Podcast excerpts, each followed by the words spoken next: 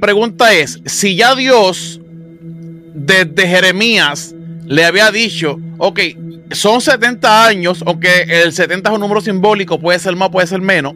Si ya Dios le había advertido a Ezequiel, a, Jeremías, para que Jeremías le dijera al pueblo, viene 70 años de cautiverio, pero al final de los años del cautiverio yo castigaré, dice el Señor, yo castigaré al rey de Babilonia por sus maldades. ¿Para qué esperar un Mesías eh, eh, histórico? Si ya Dios había dicho que él mismo iba a hacer el trabajo de, de librarlo. Sí, lo, libró con un Mesías, con Ciro. pero, pero, pero no es, eh, no es el, Mesías que ellos estaban esperando que sea judío. O sea, este Mesías que de Ciro era un extranjero, pero un Mesías dentro del pueblo judío. Nunca ha llegado. No, la última esperanza fue Zorobabel. La última esperanza mesiánica del pueblo judío, la última esperanza mesiánica fue Zorobabel a, en, estos tiempos, porque la última esperanza me van a decir que es Barcova en el 135. Pero. Pero eh, Zorobabel no, no, no, libró a nada. ¿Qué hizo Zorobabel? O sea, llegar, llegar, Zorobabel fue un judío cautivo. No, por, eh, eso te, por eso te estoy diciendo que fue. Llega, llega a qué? A construir el templo. Pero Zorobabel no tuvo ningún poder político este, sobre Babilonia. Al contrario, era vasallo de los babilonios. Sí, era un sátrapa. Era un sátrapa de. No era un sátrapa de los babilonios, de los persas. Pero era vasallo de los babilonios. Posteriormente, con los persas, pues tuvo otro tipo de. Eh, en, la política. Que eso se entiende. Pero que Zorobabel no puede ser Mesías porque él no libró nada. El último intento, por eso te digo, el último intento, de qué? ¿Intento de, qué? ¿En qué sentido? De Mesías de, restablecer, de restablecer la dinastía. Ah, recuérdate que... Pero eso es otra cosa. Mira, cuando, cuando ellos salen de Babilonia y estando en Babilonia, ellos, las instituciones políticas, la dinástica y la sacerdotal, dejaron de ser. Cuando salen las primeras eh, figuras que salen a restaurar, por lo menos la, la religiosa y la política que es Zorobabel, ninguno pudo lograrlo porque a Unías III lo mataron y Zorobabel sale de la, de, sale de la Biblia así. ¡Fu! De momento. Sale, de momento sale Zorobabel, por eso eh, eh, eh, yo lo pongo que es el último intento mesiánico. Pero un, un mesiánico fallido, fallido. Histórico, sí, histórico porque no pudo, aunque, ah, recuérdate, Zorobabel en Ageo, en Ageo, yo creo que está en Ageo, eh, a él lo puso, Dios lo puso como anillo. Pero, pero desde otra, desde otra perspectiva religiosa. Sí, no, lo, pone como anillo porque ah, recuérdate que eh, eh, había una incontinuidad desde Salatiel. Ok, pero lo, que, lo que yo quiero para darle la parte a eh, Andrés, quien que nos abunda un poco, ok, pero, pero yo, ok, yo estoy intentando desde seguir tu línea, eh, Jorge, porque tú estás diciendo que ellos esperaban una figura davídica. Entonces, David, si nosotros vamos a los hechos de David, David fue un guerrero técnicamente. David querió, venció. Entonces, esa figura no la vemos nunca en Zorobabel. Zorobabel no peleó con nadie. Ahora, en Ciro, Ciro sí, porque Ciro derrotó a quién? A los que tienen el poder. En ese entonces Ciro le ha llamado Mesías. Incluso no solamente Ciro fue un Mesías para los judíos, sino que dentro de los que estaban allí cautivos, que posiblemente hubieran otras etnias ahí, también lo vieron como una persona que derrotó al imperio más fuerte de la época. Oh, pasa que tú estás viendo al Mesías como si fue que tiene que ser un guerrero y no porque Salomón no fue un guerrero y fue un Mesías. No, no, no, no, no. Lo, yo estoy intentando de interpretar conforme a lo que tú estás explicando aquí sobre David, sobre David. Sí, David, eh, el Mesías, el Mesías, eh, David es el modelo. Ah, recuérdate que todos quieren el, el modelo de la dinastía que ellos quieren imitar siempre va a ser a David. No va a ser a Salomón, va a ser a David. Por eso Ezequiel cuando hablen en, Ezequiel 36 o 37, el modelo que, que lanza y ve Ezequiel, busca el modelo de David. ¿Me entiendes? Pero ¿quién cumple ese modelo de David? Zorobabel no lo cumplió. No, pues si no, no llegó, no llegó a implementarse. por eso le digo eh, intento fallido, porque ni, esa, ni la figura sacerdotal, ni la figura eh, dinástica pudo implementarse después del exilio. Pero tú crees que Zorobabel iba a levantar un séquito para destruirle a los babilonios o los persas? Imposible, Andrés. Este Jorge es imposible.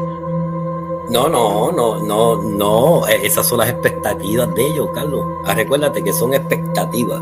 Sí, no, claro, claro. Eso yo lo tengo pues, claro. Eso yo lo tengo eh, claro. Esas son las expectativas de ellos.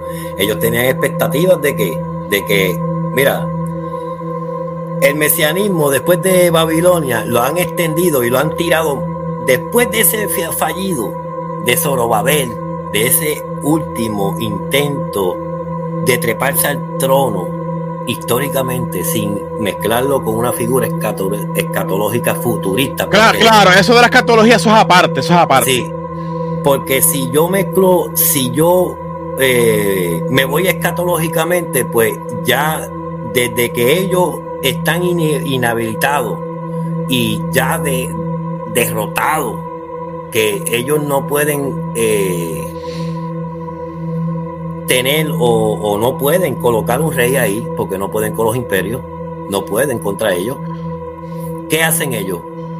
Pues ellos hacen expectativas futuristas y es que viene a que a ese, a ese, a ese Mesías que lo saque de qué? De la situación de que de los persas, que lo saque de la situación de los griegos y ellos siguen eh, eh, haciendo ese deseo. Lo que pasa es que el Mesías no le llega.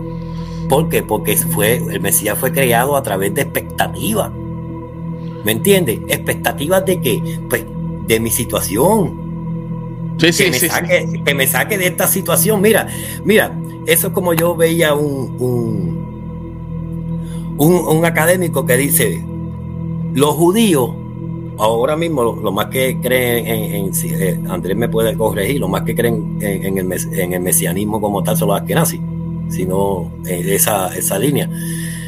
Si tú no piensas en Mesías, si tú no tienes una necesidad, tan pronto tú pegas, tan pronto, tan pronto tú pegas que, que, te venga el caos encima, tú pides un Mesías, pides una necesidad. ¿Por qué? ¿Viste cómo crece la expectativa? La expectativa nació porque por una necesidad. Y esa necesidad está en el contexto sociopolítico que estaba viviendo que Israel. Israel, al, verse imposibilitado a no poder colocar y reestructurarse como esa vez o, esa, o esos días de gloria de David y Salomón, ellos destrozados pegaron a que a hacer unas expectativas pero al pasar los tiempos, ellos echaban al Mesías más para allá porque es que no le llegaba. Y ellos, eh, ellos creían que el Mesías iba a salir del cielo. No, el Mesías está, eh, está entre medio de ustedes. Está entre medio de ustedes. Pero ¿qué pasa? Que ninguno se, atreve a colocarse y treparse y decir yo soy hijo de David y vamos para encima. ¿Por qué? Porque... Era complicado. Eh, ¿Por qué? Porque el, el, el de esto que estaban viviendo de ellos le imposibilitaba. Sí, no estaba fuerte, ¿Qué pudieron ellos eh, hacer un poco y mamparar con, con, pues, con, la, con el decreto de Ciro? Fue que un sacerdocio, pero un sacerdocio es medio restringido, un, sacerdocio medio... Eh, ¿sabes? Medio restringido, con muchas batallas y, muchas peleas entre ellos mismos. Y ahí es cuando ellos ven que como la línea davídica o la línea dinástica no se puede, está imposibilitada. No es que Dios no quiso poner un rey, porque todavía desde, no tenemos rey después de ahí. Dos mil años no tenemos rey, el rey no hay. ¿Qué, qué hacen? Esa imposibilidad, ellos, ahí mesianismo para los tiempos de Persa. El mesianismo del tiempo de Persa no es el mismo del mesianismo del tiempo de los griegos. El mesianismo del tiempo de los griegos tampoco es el mismo mesianismo de los romanos. Ahí, ¿Por qué? Porque ellos iban evolucionando el mesianismo a base de qué? De lo que ellos estaban viviendo. Hoy día, ¿hasta dónde ha llegado el mesianismo? ¿Hasta dónde? Hasta la figura de Jesús. Lo han llevado y no, y lo han sobrepasado otras otras líneas de pensamiento, lo han sobrepasado como la cabala. El Mesías está dentro de ti. ¿Me entiendes? Porque hasta dónde llevaba e, ese, esa figura. ¿Por qué? Porque esa figura se nació por expectativas, pero nació de una expectativa histórica en la raíz. Por eso comencé en estudio para comenzar de ver cuál era la raíz. La raíz era esa, esa figura que nació históricamente, ese rey, que en un tiempo se suponía que después de Babilonia se implementara esa, esa, esa esa, esa dinastía no pudieron. Ellos no lo pudieron. Tengo una pregunta. Esta es una pregunta antes de, de pasarla a Jorge. Este, ok, perdón a Andrés. Podemos decir, bueno, yo, esto es mi opinión. Yo considero que Matatías Macabeo o Judas Macabeo eh, hizo un papel de Mesías porque cuando vinieron esta, esto, estos helenísticos, los, los que se quedaron con el templo, quisieron cambiar las leyes, este judío sí guerrió y lo venció. Eso es un Mesías para ese tiempo, para mí. Y, te voy a decir más. él se proclamó hijo del Altísimo. Y ese, y ese término, y ese término, ese término, eh, tú sabes de quién era para el tiempo ese para que para el Mesías. ¿Por qué? Porque para el tiempo de, de, Matatía, ya el, el, sacerdocio, porque ellos vienen de, los amoneos, los amoneos tienen una línea sacerdotal. El sacerdocio se había colocado o se había auto o se había dado autoproclamado autoproclamado que que ellos eran los mesías ¿Por qué? Porque la dinastía estaba imposibilitada. La que trabajaba era la sacerdotal y la línea política o, eh, el sacerdote corría tanto lo político como sacerdotal. Pues tenía las dos figuras. Pero los, sacerdotes. Por eso vemos en los rollos del Qur'an. Vemos que. Ahí vamos ya mismo. Para ahí, vamos a entrar ahora. Este, ah, vamos a darle paso a Andrés. Andrés, eh, saludo, varón. Saludo. Eh, el tema que, se metieron, ¿eh? No. tú sabes, tú sabes que, que, Jorge Berli no, no es fácil. yo voy a dejar a Andrés, Andrés, dame dos minutos lo que busco algo de tomar. Sí, sí. Dale, ahí. Adelante, papá, adelante. Dale. bueno, tema que se se metieron. Yo leo lo que quería eh, decir de lo que lo primero que está hablando Jorge, que mm, para los pueblos de la antigüedad, griego, mesopotámico, cananeo, los que fueran, la figura de un redentor o un mesías vienen siendo los, héroes de la antigüedad, como lo relata el libro también de la, de la Biblia dice, y estos fueron los primeros hombres eh, famosos o los primeros héroes. Ah, sí, sí, sí. Eso, eso, está en Génesis también, ¿verdad? En Génesis. Está en Génesis. ¿Por qué hace la, esa, esa mención? Y estos fueron los primeros hombres poderosos, hablando de, de Nimrod en adelante. De, Nimrod, wow. Eh, porque son, son figuras salvadoras del pueblo, de, de sus pueblos, o de sus culturas, o de sus clanes, o de sus tribus. Porque es como lo que hace Hollywood siempre, como no sé, si alguien se acuerda, son películas antiguas como la figura de Conan, que es una serie de libros bastante bueno. Conan eh, parte como una persona, un guerrero mercenario, y termina siendo el gran héroe de la antigüedad. Eh, y son figuras libertadoras, eh, son figuras que muchas terminan reinando ¿no es cierto? y son figuras que después se transforman en dioses o héroes, o, héroes míticos. Como en la película El Rey, para que se me entienda, el Rey Escorpión, que hizo la roca hace años atrás, finalmente terminó siendo el rey. Un rey. salvó al pueblo, echó, eh, expulsó al invasor, expulsó al que se robó el trono, y él asume el trono y lidera el pueblo. Cierto.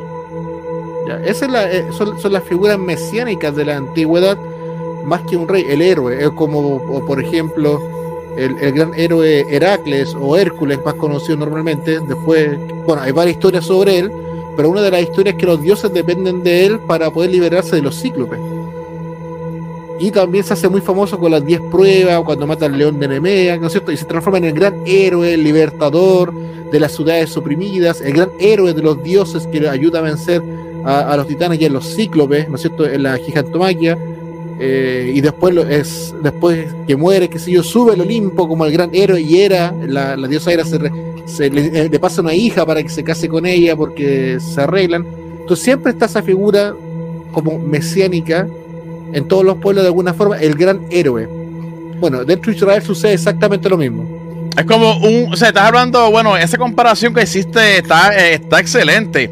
O sea que, que lo que intenta eh, hablar Jorge Berli, y tú lo secundas, es que el mesianismo no era visto como algo espiritual que viene del cielo, sino un, una persona histórica, literal, guerrera, que libertaba al pueblo de la opresión, de la esclavitud de sus enemigos.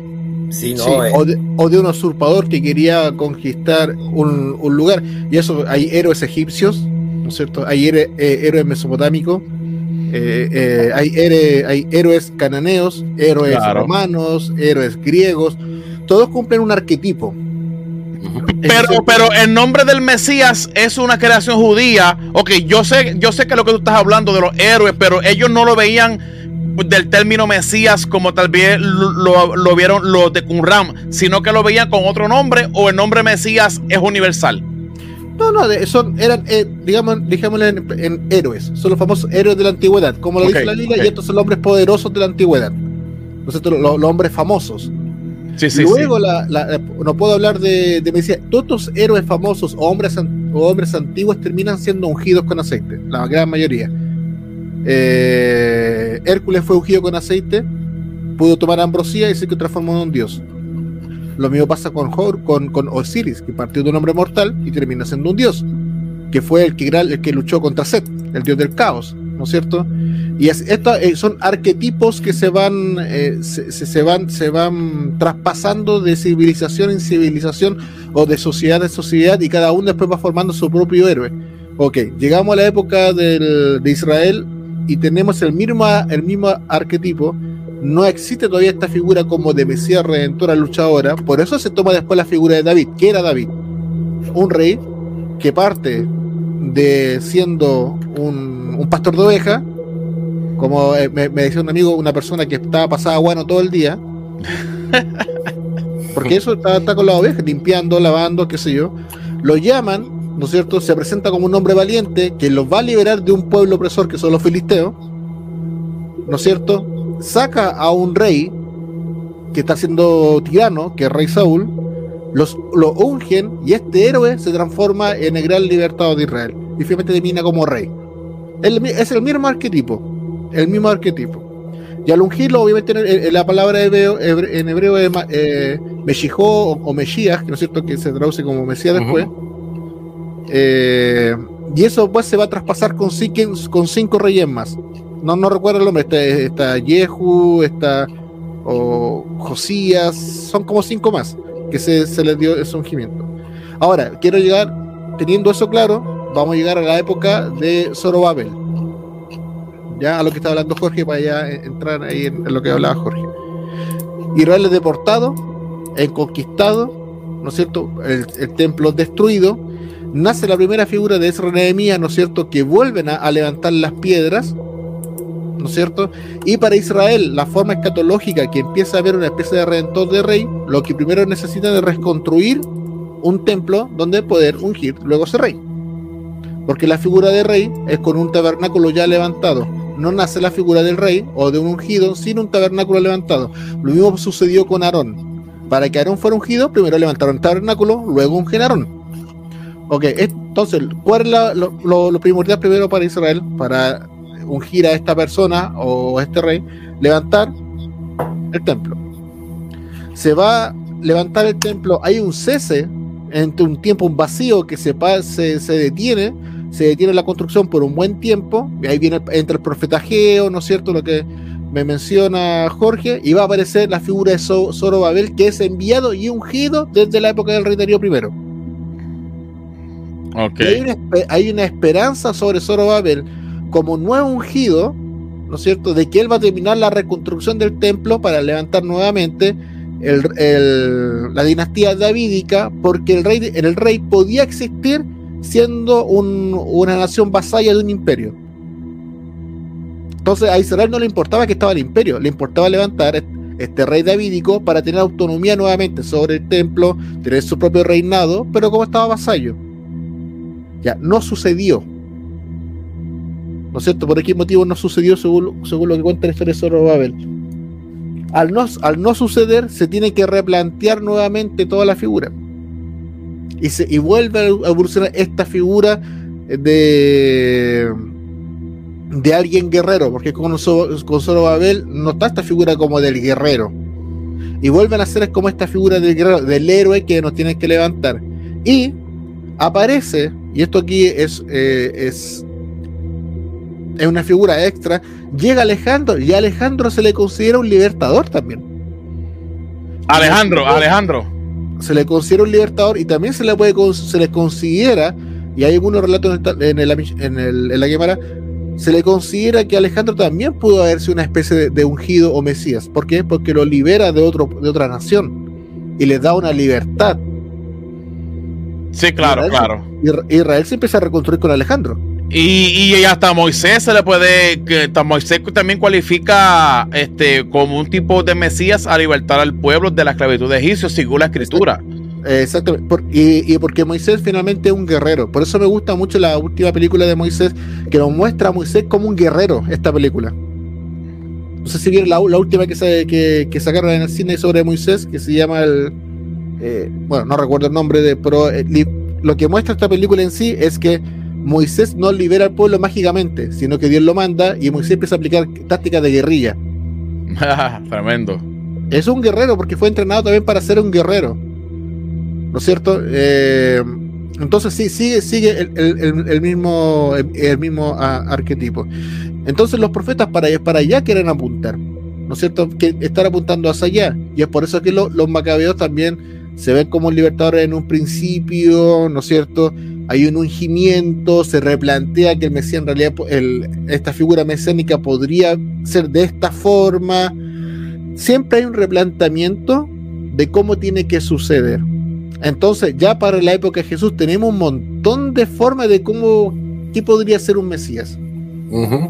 hasta, hasta, hasta, Rambán. Hasta el, día de, hasta el día de hoy. Hay muchas figuras sobre el tema porque ha evolucionado tanto esta, esta figura que al día de hoy ya no se piensa que es como una figura guerrera, pero el apocalipsis espera un, espera una vuelta guerrera, ¿no es cierto? Una espada de fuego y todo. Sí, no, ella, ella es, la, la, figura, en la figura apocalíptica. Ya cuando le, metemos la figura apocalíptica, le metemos la apocalíptica a esa figura eh, en una escatología pues lineal futurista. Lo que quiero decir es que ya hay un, ya hay una línea ya al final ya está, ya está el final eh, previsto, eh, ya está detallado y hay un, un final feliz, un final. Sí, eh, hay como un final feliz, pero yo ah, no quiero apuntar eso, sino quiero apuntar que la figura guerrera está ahí. Sí, sí, no. Es que, Renace esa figura guerrera.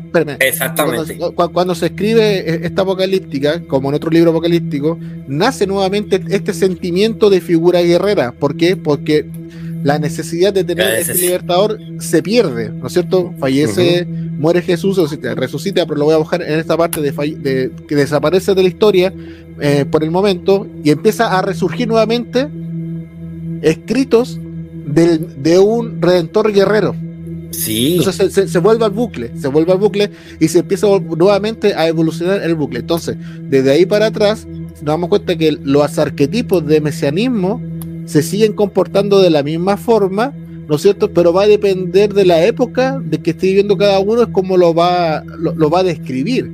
Por eso a, a Zorobabel se le consideró un Mesías porque surgió, ¿no es cierto?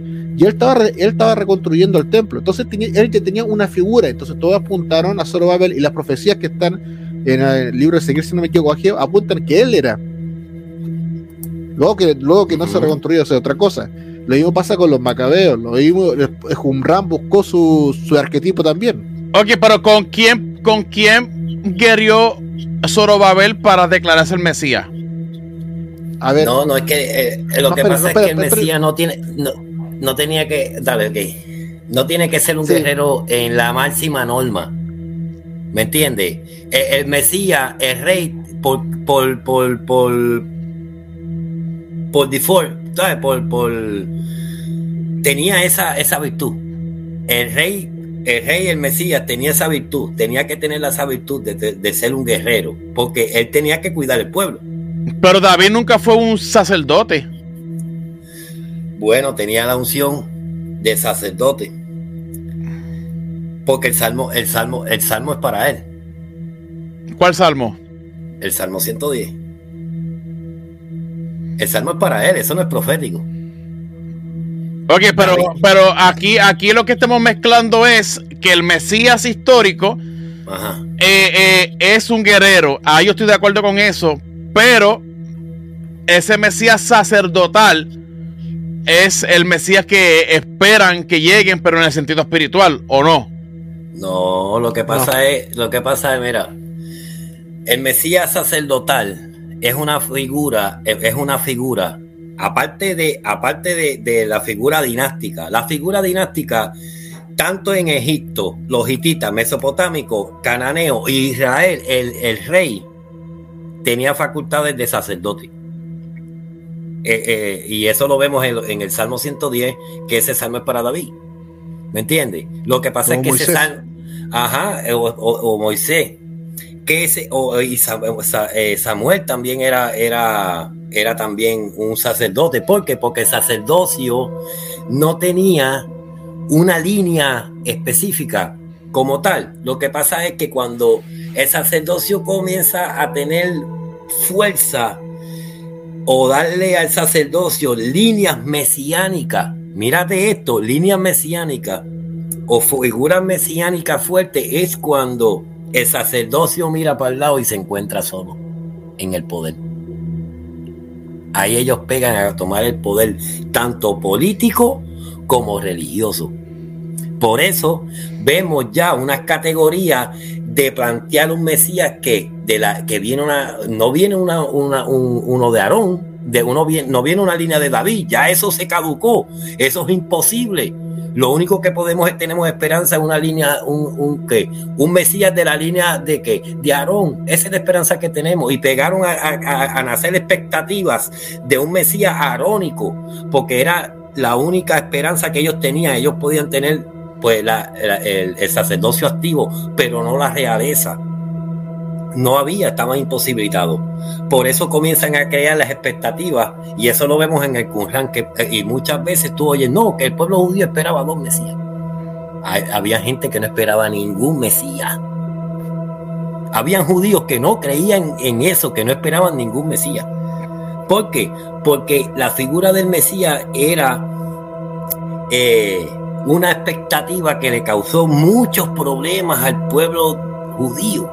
Le causó muchos problemas al tal punto que cuando esa figura mesiánica histórica, que era un rey físico, que iba a luchar contra los enemigos, iba a, físicamente, iba a traer a Israel otra vez a un, a un, renacer, ese físico como estaba imposibilitado, pues ellos crearon una expectativa más allá. Por ese, ese, ese que tiene que venir, tiene que venir más poderoso, tiene que venir divino. Ok. Eh, Andrés, adelante. Sí, quiero irme un poquito para atrás para creo que para ordenar un poco el tema para no que no utilizar tanta rama. Eh, en la época de Zorobabel no se espera ningún Mesías como nosotros entendemos, eso uno. Claro. Sí. Adelante, eh, eso es adelante. Sí, es histórico, ahí se habla histórica todo eso, eso, eso uno. ¿Por qué? Porque lo que está esperando el pueblo de Israel es que se pueda levantar la casa de David. Eso están esperando. ¿Y cuál es la esperanza de la casa de David? Zorobabel. Eso. ¿Por qué? Porque ya lo ungió Darío y un sátrapa. Y puede gobernar sobre Israel y, restaurar la casa davídica. Eso es lo que esperaban con Zorobabel. Antes, antes de Zorobabel, Ezra y Nehemías no están, no están pensando en restaurar la casa de David. Están restaurando en levantar el templo. no están pensando en este mesianismo futurista que vamos a buscar al, descendiente de David automáticamente. Lo que ellos están haciendo, están preocupados, lo que dice el libro de Nehemías, mira, le, dice Nehemías al, rey, yo estoy llorando, qué sé yo, etcétera, etcétera, y están las puertas quemadas, quiero levantar el templo, y le da los permisos, vuelve y empieza a levantar. ¿Cuál era su esperanza? Levantar el templo. Su esperanza no era buscar un descendiente de la casa de David, ni, ni tampoco eh, tienen esta visión de Mesías porque no existe esta visión. ¿Por qué? Porque Nehemías y Esdras son sacerdotes, son eh, eh, especialmente eh, es el, es el, es el heredero para escriba, escriba. Es el heredero para ser el Cohen Agadol porque es el descendiente directo. Ellos están pensando en eso, no están pensando en restaurar la línea davídica. Eso ya, eso viene después que hay un cese entre medio por, por problemas económicos que había en el imperio, ¿no es cierto? Y le dan prioridad a, la, a, a, a los lugares donde genera más dinero. Israel era un lugar pobre, no generaba nada, así que lo dejan a un lado hasta que, hasta que aparece el Zorobabel, oh, el Zorobabel descendiente de David, con él podemos levantar el templo y restaurar la casa de Vídica porque ya fue ungido y, fue elegido como gobernador por Darío I. Exacto. No, existe, no existe esta figura mesiánica que van a ser en la época macabea. No, y en Ageo, en Ageo, en Ageo, eh, Darío lo unge y en, en Ageo está la bendición de, del mismo Dios que lo pone como anillo. El mismo anillo que le quita a Salatiel a su padre, que era el anillo del sello, que era el anillo de, de poder del imperio, Dios se lo devuelve porque Dios se lo había quitado a, a, a Zorobabel, a, a Salatiel. En, este, libro, bueno, cuando lo, pues, se lo va a conseguir el Carlos, lo explica Adolfo Reumer, el tema de, del tema de, los ungidos, ¿no es cierto? Y de, los ungidos. Y de, la, y de las expectaciones desde Ciro en adelante. Entonces, esta figura de mesianismos, vuelvo a decir, son, son especies de héroes finalmente. Entonces, tenemos los, hacia, antes de la deportación, tenemos siete ungidos de la casa de la línea de David. Siete ungidos, siete Mashiach, pero ninguno con la figura que nosotros entendemos o que van a entender en la época macabea. Simplemente son descendientes de la casa de David y no todos son guerreros, son reyes. y, la esperanza, y, la, y la esperanza mesiánica no es que este rey sea guerrero, sino que la esperanza mesiánica, en, el contexto académico que estamos hablando, es levantar la casa de David. No importando si es un guerrero o no. Lo que no, lo que nos importa es lo que se vuelve a hacer, lo que pidieron los antiguos, que queremos un rey. Como las otras naciones, queremos que esto se vuelva a levantar. Nos están pidiendo un guerrero todavía. Cuando cuando todo esto se da, se da cuenta que no empieza, que no está funcionando, y empiezan las opresiones de los siguientes reyes, ¿no es cierto?, persas, hasta que llegamos a la época babilonia, y llega Alejandro como un libertador, nace la figura de el mesianismo. ¿Por qué?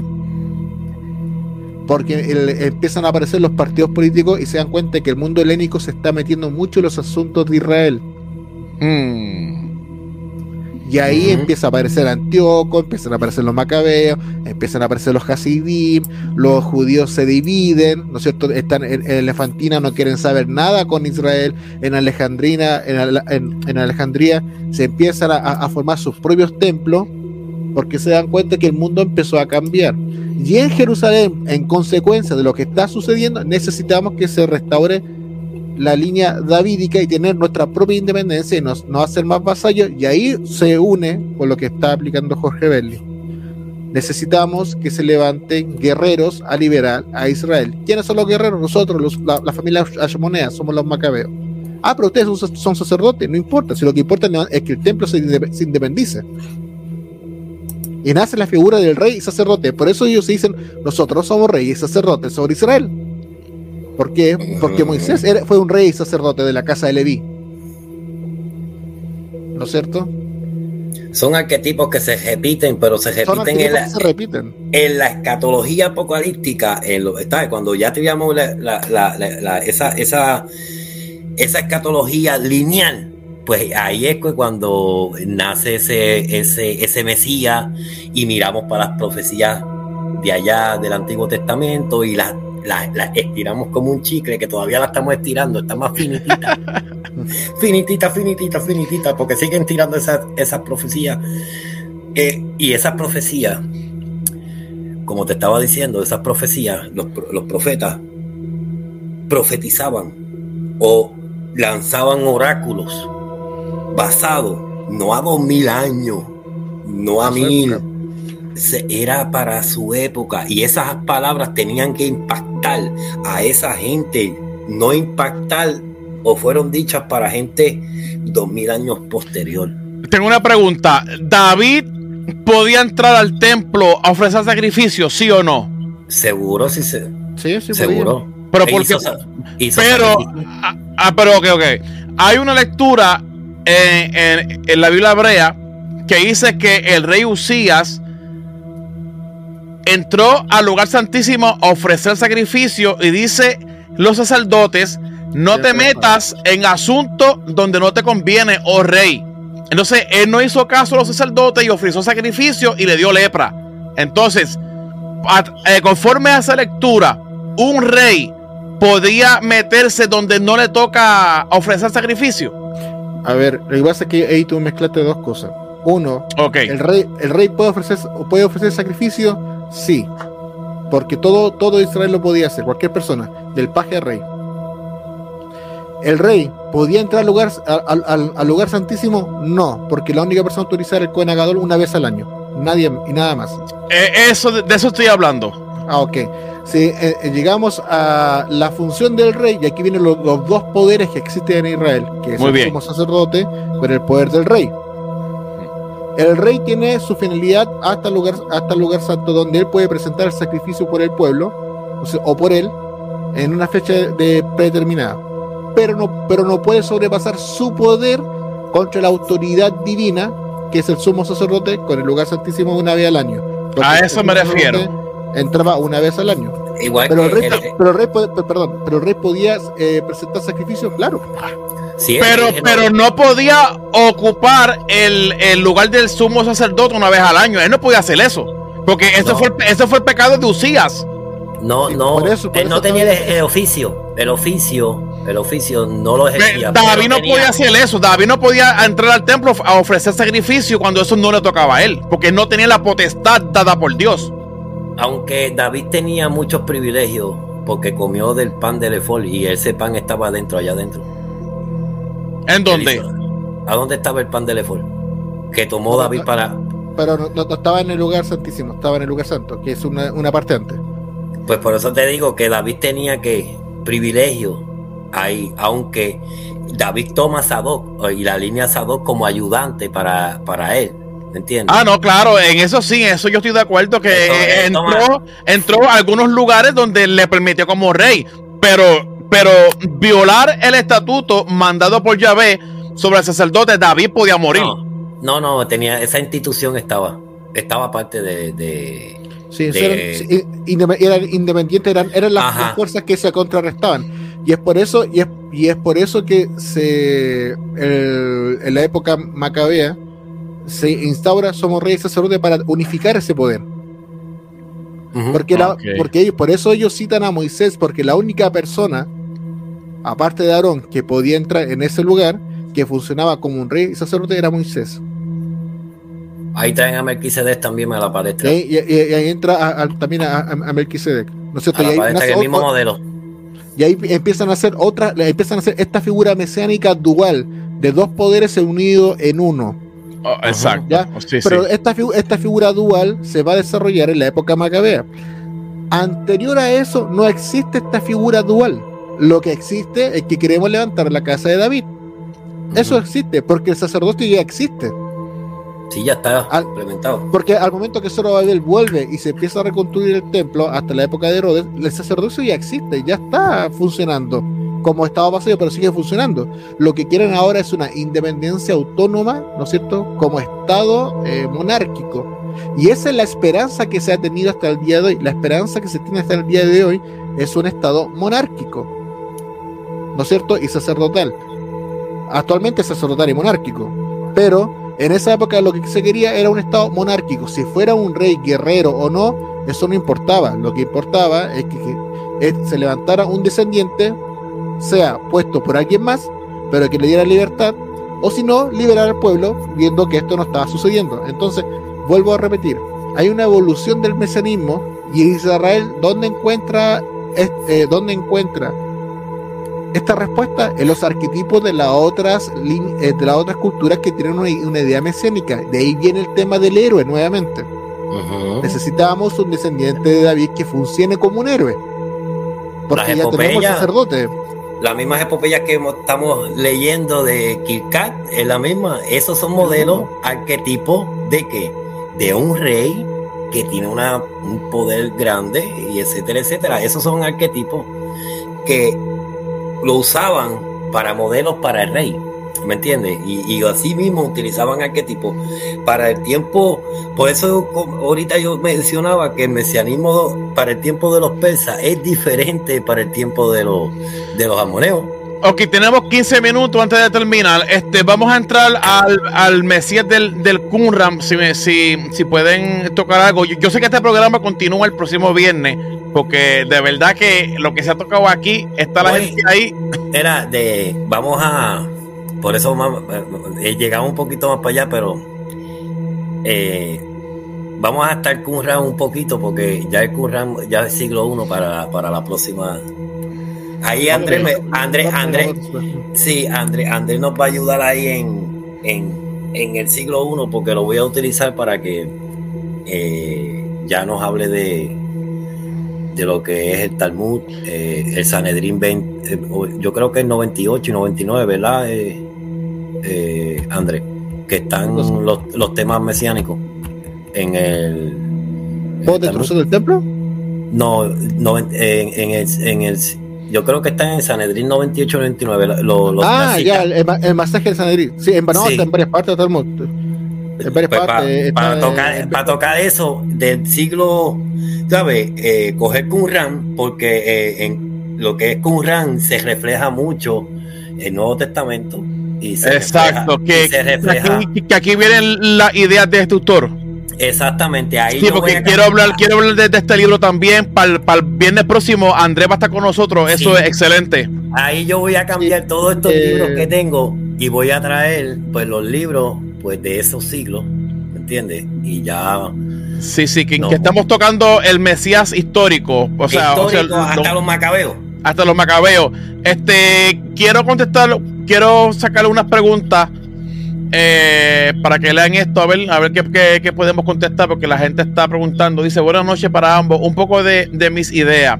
uno, primero, era por sucesión y se buscaba ungir una línea. Dos, había una, una línea que se volvió desde un polis gobierno, para paralelismo con otra cultura. Una dirección y los dioses. Número 3. Esto fue un salto, una era del preexilio y después se da en el posexilio. Esto prepararon la idea como manejaban los esenios, que habían dos ideas del Mesías.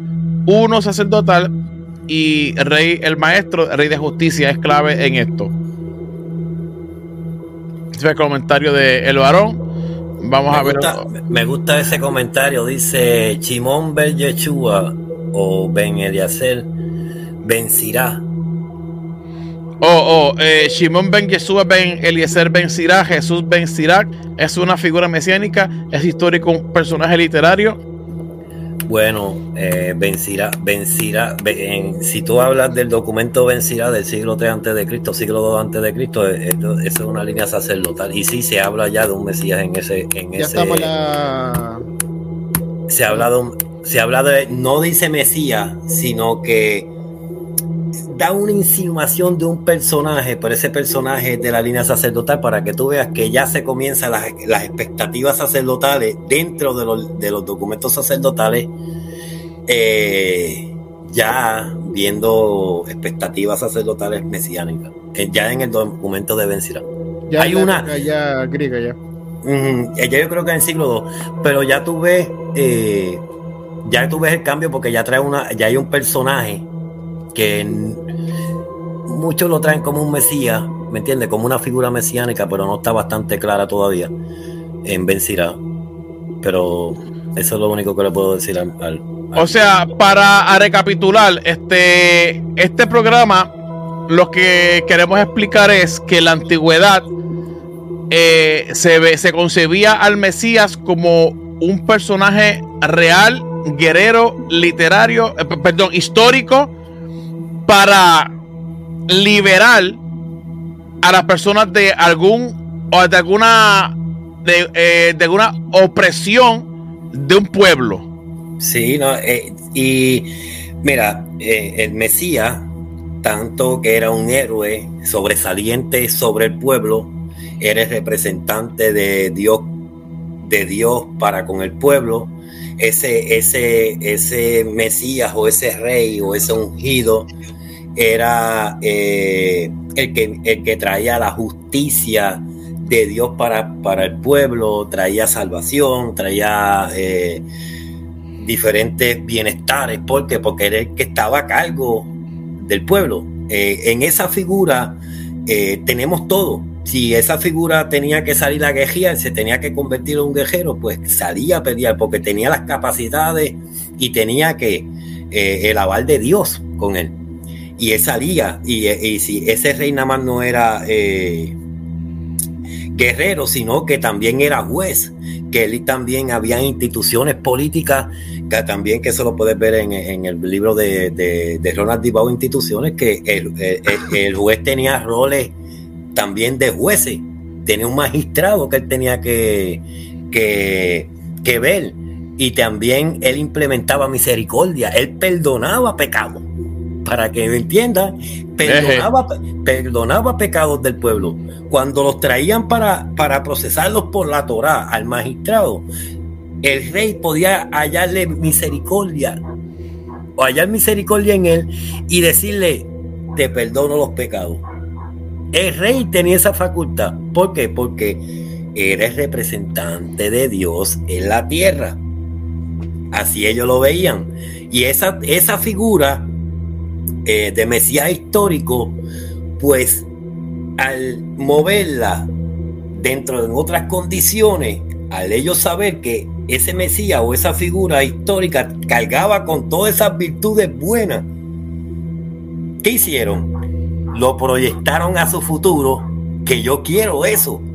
Pero cuando esa información cayó en manos occidentales, que aquí yo voy a cejar para, para presentarles los libros que, utilicé, que ya los voy a cambiar para otros. Cuando esa información cae en otras categorías mentales, o las categorías mentales evolucionan y ven, por ejemplo, miramos para atrás y dicen que ese rey, ese rey, eres representante de Dios en la tierra. Ese rey es Dios. Cuando ven esa literatura, que ese rey es Dios y etcétera, etcétera, etcétera, el occidente tú sabes lo que hace, ¿no? Crea un super Mesías. El occidente, sí, crea un super, crea super Mesías, crea un super Mesías, ¿por qué? Porque va a mirar y le va a poner todas las categorías. Todas las categorías. Y más. Que no van a entender, no van a entender como yo empecé el, programa, ellos no van a entender que ese ungimiento le daba facultades de Dios, pero eran dioses, eran dioses eh, sociológicos, tú sabes, sociales, para la, sociedad era un humano, era, era un Dios para la sociedad, pero no ontológico. No es que Dios iba a tener un hijo ontológico. Eso, no, eso fue el occidente. El occidente tomó eso literal, de tal manera que, mira, voy a hablar claro.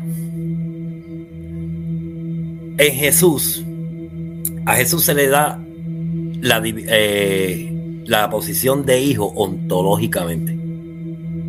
Y eso es una queja hoy día con, otras de estos, porque otros dicen que no, que no ontológico, que es por adopción como lo hacían los como lo hacían los antiguos dentro de la cultura, sino que era por adopción. David era hijo de Dios, yo te he engendrado hoy. Lo mismo que se lo aplicaron a Jesús, se lo aplican los, los autores del Nuevo Testamento, Dios se lo dijo a David. Yo creo solo que decir algo, sobre David. Hay una tradición judía que David era, hijo adoptado. Sí, Epa.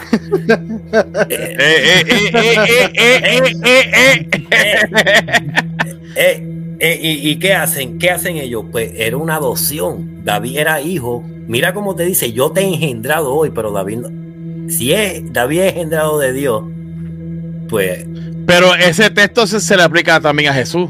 sí, Se reinterpreta, se reinterpreta. se reinterpreta, pero mira cómo es. Lo sacan de allá, lo, lo reinterpretan, pero le da un valor que le da un valor literal, pero ese valor literal no se lo dan a David. Claro. fue, el, pri- fue el primero que se lo dijeron. Pero Claro. aquel, a Jesús, ya ellos lo toman de una manera literal y toman eso como de una manera ontológica. Y a, a David lo dejan como en la antigüedad se creía que era una manera que sociológica, que era para la gente, ¿me entiendes? Que era un Dios, eh, mayormente que era una figura, un Dios y que cuando moría y resucitaba, pues era otro Dios. Esa es otra, otra línea más. ¿Qué? Que lo- eso lo vemos en las culturas, Carlos. A veces nosotros estamos hablando aquí desde bien lejos, porque no vivimos en esa cultura. Claro. A, a suponer, no- nosotros podíamos ir, por ejemplo, podíamos ir aquí un momentito a Panamá y ver esa cultura, o ir a Canadá. Yo estoy aquí en Estados Unidos, pero nosotros podemos ir a Canadá y cruzar para México y ver esa cultura. A ver, a merodear. ¿Me entiendes? Aprender de ella. Quizás es la misma, esto, lo otro. Y tú puedes ver, en la antigüedad era lo mismo, lo- los vecinos. Lo mismo que, mira, cuando implementaron la democracia y comenzaron en el, en el Reino Unido y comenzó esa política, esa política hizo así. Por todo el mundo. No pasó en Por. Ajá. por todo el mundo. Pero por todo el mundo, Carlos, por todo el mundo, por todo el mundo, que hoy mismo el mundo creen que es la democracia. Pero eso fue así. Eso fue así. Eso fue, pasó el holocausto, pasó el holocausto, después del holocausto eso hizo ¡pum! Pero en la, en- en la Biblia hay democracia o teocracia. La Biblia es una teocracia. Pero, pero con David se convierte en una democracia. No, No. eso es, dina- es dinástico todavía. Ahí no hay, ahí no hay, ahí, aunque no te guste, el, el- el sucesor va a ser el, el hijo del rey. ¿Me entiendes? Aunque no te O- guste. ok, ¿y, y cuándo es que hay de- democracia si hubiera en la Biblia? ¿Algún ejemplo o no hay? No hay, No hay. No. Ok. Eso es un modelo, es un mode- es un moderno mo- moderno que dentro de la un, filosofía- un- un modelo occidental. un Es un moderno modelo ateniense. Es un modelo Ah, ateniense. ateniense, ateniense. Eso eh, está en la República de Platón. Sí, y lo otro, bueno, es- esto entre comillas, pero la democracia ateniense no votaba todo el pueblo, solo votaba la élite. La élite. Empezaba ahí, le empezaba, lo- El pueblo no, no pasaba nada. eran los vasallos, los, los- ¿cómo le dicen las castas? Las, cal- las castas, los, los- las castas grandes, los La carta nobles. sacerdotal. No, los nobles, los nobles, los de Los billetes. nobles, los, de, eh, los que tenían puesto de alto o que eran eh, terratenientes, eh, eran los que votaban de- dentro de estas demos en representación de todos sus todos sus vasallos y de sus mujeres. Ok, excelente. Eso- A- a- eso- Andrés, eh, esta, perdón, eh, para que le conteste esta pregunta al varón, para, para que no se sienta que lo estamos ignorando. Eh, ¿Cuál es el libro que enseñó Andrés de referencia? Yo creo que fue el de Royman. Es buen tremendo Sí, libro. lo- los Bueno, judíos libro. en la antigüedad del profesor Adolfo Reutemann. Lo- Los judíos, oye, ese libro todavía no ha podido conseguirlo. Y eh, de verdad que estoy bien bravo. Está en pecado. Sí, varón, eh, varón, eh, eh, excomúlgame porque eh, no lo he podido conseguir, en serio, en serio. Es un buen libro, de, voy a intentar todo lo posible a ver qué hago. Lo que quería Este- decir como para como últimas palabras, Sí, adelante, Eh, adelante, más adelante. en el Sidur, que es el Qué bueno este programa, qué bueno. el libro de rezo judío actualmente, hay una oración que no pide monarquía. Lo voy a dejar, ahí. Hay una oración que no Uh. pide monarquía. Dice, restaura nuestro día como la época de los jueces. Eso está en la oración. No están pidiendo al rey David. Están pidiendo, restaura nuestro día como la época de los jueces. ¿Qué había en la época de los jueces? No había rey y, y el pueblo estaba, estaba hacía lo, lo- lo que bien le parece en común. ¿Y quién gobernaba al, al- a lo- al- al pueblo? Los sabios. eh, Era, un ra- era lo mismo, un rabinato, lo que existe hoy. Eh, eh, Ellos. Eran- eh, Eran jueces. Jue- los Eran que- jueces. eran jueces que se ponían, a, se, se ponían a, legislar en, la- en las puertas.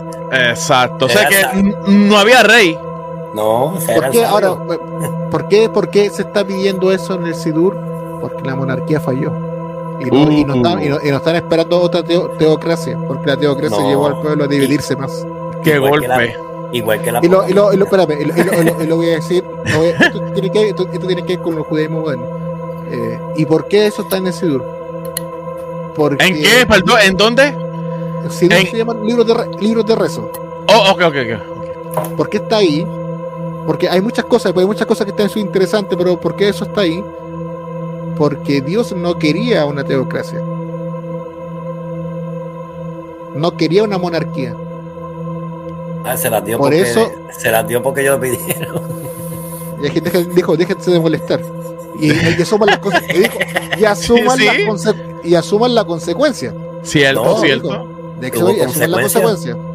Por eso fue que le dieron a Saúl. Por eso en, el, en, este libro de oración está, está puesto ahí dentro de todas las oraciones que hay, un montón, está, este entre, entre medio. No queremos monarquías. Wow. Porque la monarquía llevó a la destrucción del templo. Lo que queremos son la época de los jueces, que era una época en que el pueblo vivía mejor. Porque cualquiera podía ser juez.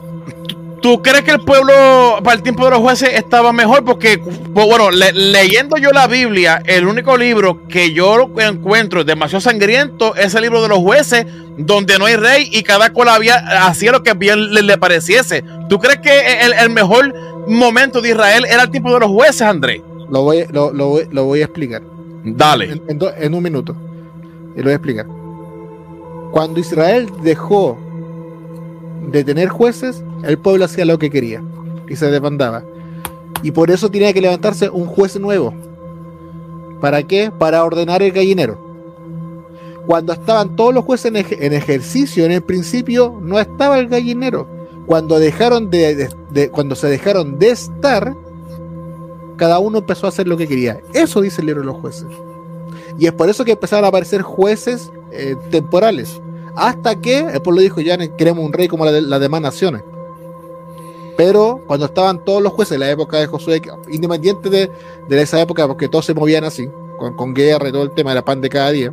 Eso ahí no, no, ninguna cultura se, se, aleja de eso. Eso, eso es una figura que tenemos de un grupo de ancianos, ¿no es cierto? gobernando un pueblo. Porque es la figura que, está en el Éxodo, finalmente. ¿Me, ¿Me entiendes? Entonces, por eso. Pero es, como un dato del, judaísmo que tiró, dejó e, esa, esa oración ahí. Y el que se da cuenta, se da cuenta en el Sigur. Porque hay, en el Sigur hay un montón de cosas. El que se da cuenta, se da cuenta. Eh, eh, están ahí. Entonces, bueno, eso era como lo, que está al día de hoy. Entonces, por eso es que al, al día de hoy hay judíos que no les interesa esta figura teocrática ni monárquica. ¿Por qué? Porque tendría que someterse a una persona que tendría que juez y parte sobre todo. ¿No es cierto? Y otros que sí lo quieren porque les gusta la figura del rey. Yo en particular, a mí no me gusta la figura del rey. ¿No? En lo particular, no me gusta. Yo, esto como opinión personal. Esto es claro, claro, claro. paréntesis. Para mí los reyes son chupasangre del pueblo. Eso. sí, bueno. Para mí. No, claro, claro He leído tanta historia sobre reinado y los reyes. Si me pongo a contar, ¿qué rey fue bueno con el pueblo? Yo creo que entre los dedos de mi pie y mi mano sería, y no hay más. Entre todos los reyes que han existido en la historia. Tú has hablado con, tú has hablado con un judío. Carlos, usted, eh, yo sé que Andrés es judío, pero tú has hablado con un judío y le has preguntado sobre lo que ellos creen sobre las expectativas mesiánicas apocalípticas? No, nunca he tenido la oportunidad de hablar con un judío eh, ortodoxo, nunca. Andrés es el único judío que, que yo conozco que, es bueno, que me contesta bien, que, que, me educa, porque los demás, eso es perder el tiempo. Mira, eh, cuando tú le haces la pregunta, aquí es cuando eh, el judío saca el corazón para afuera. ¿Por qué? porque tú lo sientes dolido. No, ah, eso sí, eso sí. Tú lo sientes dolido de la manera, de una manera increíble, porque ellos te, ellos, ellos crearon una expectativa, ¿verdad? De un Mesías, eh, y ellos, los judíos apocalípticos, pusieron fecha, Carlos. los judíos apocalípticos pusieron fechas, pusieron este, eh, la etapa que iba a pasar y fracasaron. Fracasaban. La primera, el primer intento fallido de la venida de un Mesías salvífico, escatológico, este como eh, eh, el que se cree hoy, para los judíos, era para el tiempo de los macabeos. Y no llegó el reino mesiánico. ¿Qué, qué lograron hacer? Pues Antíoco pues, murió. Pero ellos se coronaron, pero falló. Ellos, al pasarle eso, ellos se volvieron locos, Carlos, porque sus expectativas y sus cálculos fallaron. ¿Y qué hicieron? Me imagino que. Como un humano más, como, un, como los humanos. Volvieron a qué? A recalcular. Cuando, cuando recalculan y vuelven a, a qué? A reinterpretar esa, ese tiempo de los macabeos, ese periodo, por eso te digo que son diferentes eh, mesianismos cuando vemos para el tiempo de los romanos, los documentos que están allí, eh, por ejemplo, los, documentos de la guerra, lo que se llaman los documentos de la guerra, que muchos los ponen como apocalípticos. No, ahí no se está hablando de, enemigos eh, futuristas, no, ahí se está hablando de los mismos romanos. Ya ellos estaban planeando un impacto apocalíptico de tal manera que ellos, si era necesario, avanzaban a morir para que le llegara el reino mesiánico. Si era necesario, ellos se daban a morir. ¿Por qué tú crees que en, la, en, la, en, la meseta de Masada, cuando los romanos subieron, estaban todos muertos? Estaban todos muertos. ¿Por qué? Porque ellos creían que al matarse, ellos iban a adelantar la que la era mesiánica. iba, iba, iba, a venir el Mesías. Dios iba a mandar el Mesías y no, y no pasó así. ¿Qué hicieron? y ellos, ellos crean, cuando entra en el segundo siglo, después de Cristo, ellos dicen, después de Barcova, dicen, no, no me hablen más de un Mesías este, escatológico, no me hablen más nada. ¿Por qué? Porque mi pueblo ha sufrido mucho ha demajamado mucha sangre por esta expectativa. ¿Por qué? Porque esa expectativa lo hacía luchar por esa causa. Había que luchar y matarse por esa causa. No, eh, eh, no había que quedarse paradito así en tu casa esperando que el Mesías, vente papi, que llegó la hora de, salvarte. No, ellos tenían que, que pelear y, poner de su parte. Y murieron. Eh, vamos, a darle la aparte a Jorge ahí a, Andrés. Sí, lo que pasa es que eh, lo que dice Jorge es cierto y cuando ya nace judaísmo rabínico todo esto se sepulta. ¿O oh, sí? Se sepulta. Hasta la, edad, hasta la Edad Media esto se sepulta. Desde la Edad Media hay un, hay un resurgir ya por, lo que está sucediendo en, Europa. Pero esto, bueno, y con lo, con lo árabe también en, Tierra Santa, lo voy a decir así. Em, hay un resurgir en, la época de la Edad Media. Bueno, y al día de hoy, por, la consulta que hizo Jorge sobre el judaísmo ortodoxo, el judaísmo ortodoxo tiene un, un anhelo, pero no una dependencia. Cambió la figura. El, día, el judaísmo ortodoxo al día de hoy tiene un anhelo, pero no una dependencia. ¿Por qué tiene un anhelo? Porque quiere construir nuevamente, restaurar el templo, más que la línea davídica, reconstruir el templo para restaurar el servicio levita. Pero también se sabe que al día de hoy es imposible. ¿Por qué? Porque hay que pedirle permiso a otros países para poder entrar a Jerusalén, de hacer todo y está la mezquita y todo el tema. Hay un anhelo, pero actualmente la, creencia mesénica no gira alrededor de esta figura mesénica, porque ya volvió a evolucionar, ya cambió esta figura. De cómo se había en la antigüedad, cambió. Doy un ejemplo. Jorge Abel le acaba de mencionar algo muy cierto, que se esperaba que a través de estas guerras, ¿no es cierto?, se acelerara la vuelta, no, no la vuelta, se acelerara la, la venida o que apareciera este rey David que estaba en Bar que falló, ¿no es cierto? Y después viene el tema de la muerte, a través de la muerte de estos justos o personas como mártires que aparezcan. Al día de hoy esa visión no existe. Lo que existe ahora para que ese Mesías venga, la gente tiene que cambiar su corazón. Y el judío tiene que cambiar su corazón. Y el judío tiene que ir a vivirse a Israel. Una vez que eso suceda, este rey David va a ser enviado por Dios y va a restaurar, va a restaurar todas las cosas. Pero eso va a suceder cuando el corazón del hombre y el corazón del judío cambie.